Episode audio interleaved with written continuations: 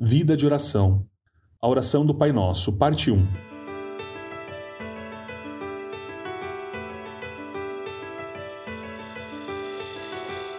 A oração de Jesus Cristo mais famosa do mundo é um retrato do seu relacionamento com o seu Pai.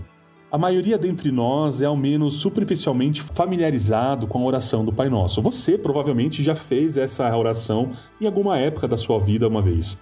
E muitos de nós já a memorizamos. Ela já foi musicada, recitada em cultos, até mesmo estampada em vários tipos de produtos. A sua simplicidade e a nossa familiaridade nos tendem a fazer esquecer dos ensinamentos impressionantes que contém e do grande presente que ela é para nós. A oração do Pai Nosso em si toma apenas um pequeno parágrafo, talvez quatro ou cinco linhas dependendo da tradução. No seu contexto, contudo, essa passagem inteira constitui a mensagem de Jesus nos instruindo como começar ou aprofundar o nosso relacionamento pai e filho com Deus. Em Mateus capítulo 6, do verso 5 ao verso 8, Jesus começa o seu ensinamento sobre como deveríamos orar. Primeiro, ele nos conta como não devemos orar. Há dois grupos que Jesus destaca como exemplos de como não orar: os fariseus e os gentios. Em nossos dias, nós podemos considerar esses dois grupos como os religiosos e os rebeldes. Jesus foi nitidamente claro: não devemos olhar para as pessoas religiosas procurando por lições sobre oração. De fato, enquanto algumas religiões e pessoas religiosas podem parecer muito piedosas e sérias, Jesus é enfático ao dizer que esse tipo de oração é um problema, porque diminui nosso relacionamento com Deus, o que destrói todo o objetivo da oração. A oração religiosa é tipicamente uma performance, buscando a aprovação de uma audiência humana. É amontoar frases vazias, palavras pomposas em longas orações, como se Deus precisasse ser informado ou compelido. Você não precisa diminuir o Pai como se ele não tivesse te ouvido já na primeira vez, ou como se precisasse ainda de um convencimento extra.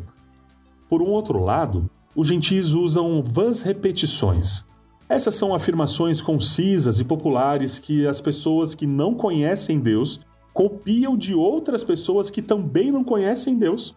Por exemplo, ah, quando Deus fecha uma porta, ele abre uma janela. Isso está escrito em primeira não sei onde 2.3. Um outro exemplo. Ah, você precisa ter bons pensamentos e o universo o abençoará. Citação direta de 2 Inventares 1.2. Deus não está quebrado. Não é mesquinho. Deus é um bom pai que conhece o que nós, filhos que ele ama, precisamos. A terceira opção é ser como uma criança. A oração cristã deve ser humilde, simples, respeitosa, sincera e relacional. Ela inclui tanto falar quanto ouvir a Deus. Ao nos ensinar a oração do Pai Nosso, Jesus não estava nos dizendo o que dizer, como se suas palavras devessem ser repetidas de novo e de novo, como um disco velho repetindo a mesma música. Em vez disso, ele diz: orem assim.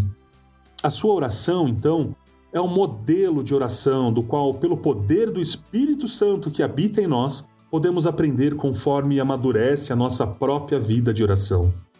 Desta oração, fica claro que Jesus tem um relacionamento com o seu Pai, que ele ama o seu Pai que ele confia no seu pai para a provisão e o honra, exatamente como uma criança com o seu bom pai. Seu pai vê a postura do seu coração e amavelmente ouve e responde, exatamente como ele faz conosco.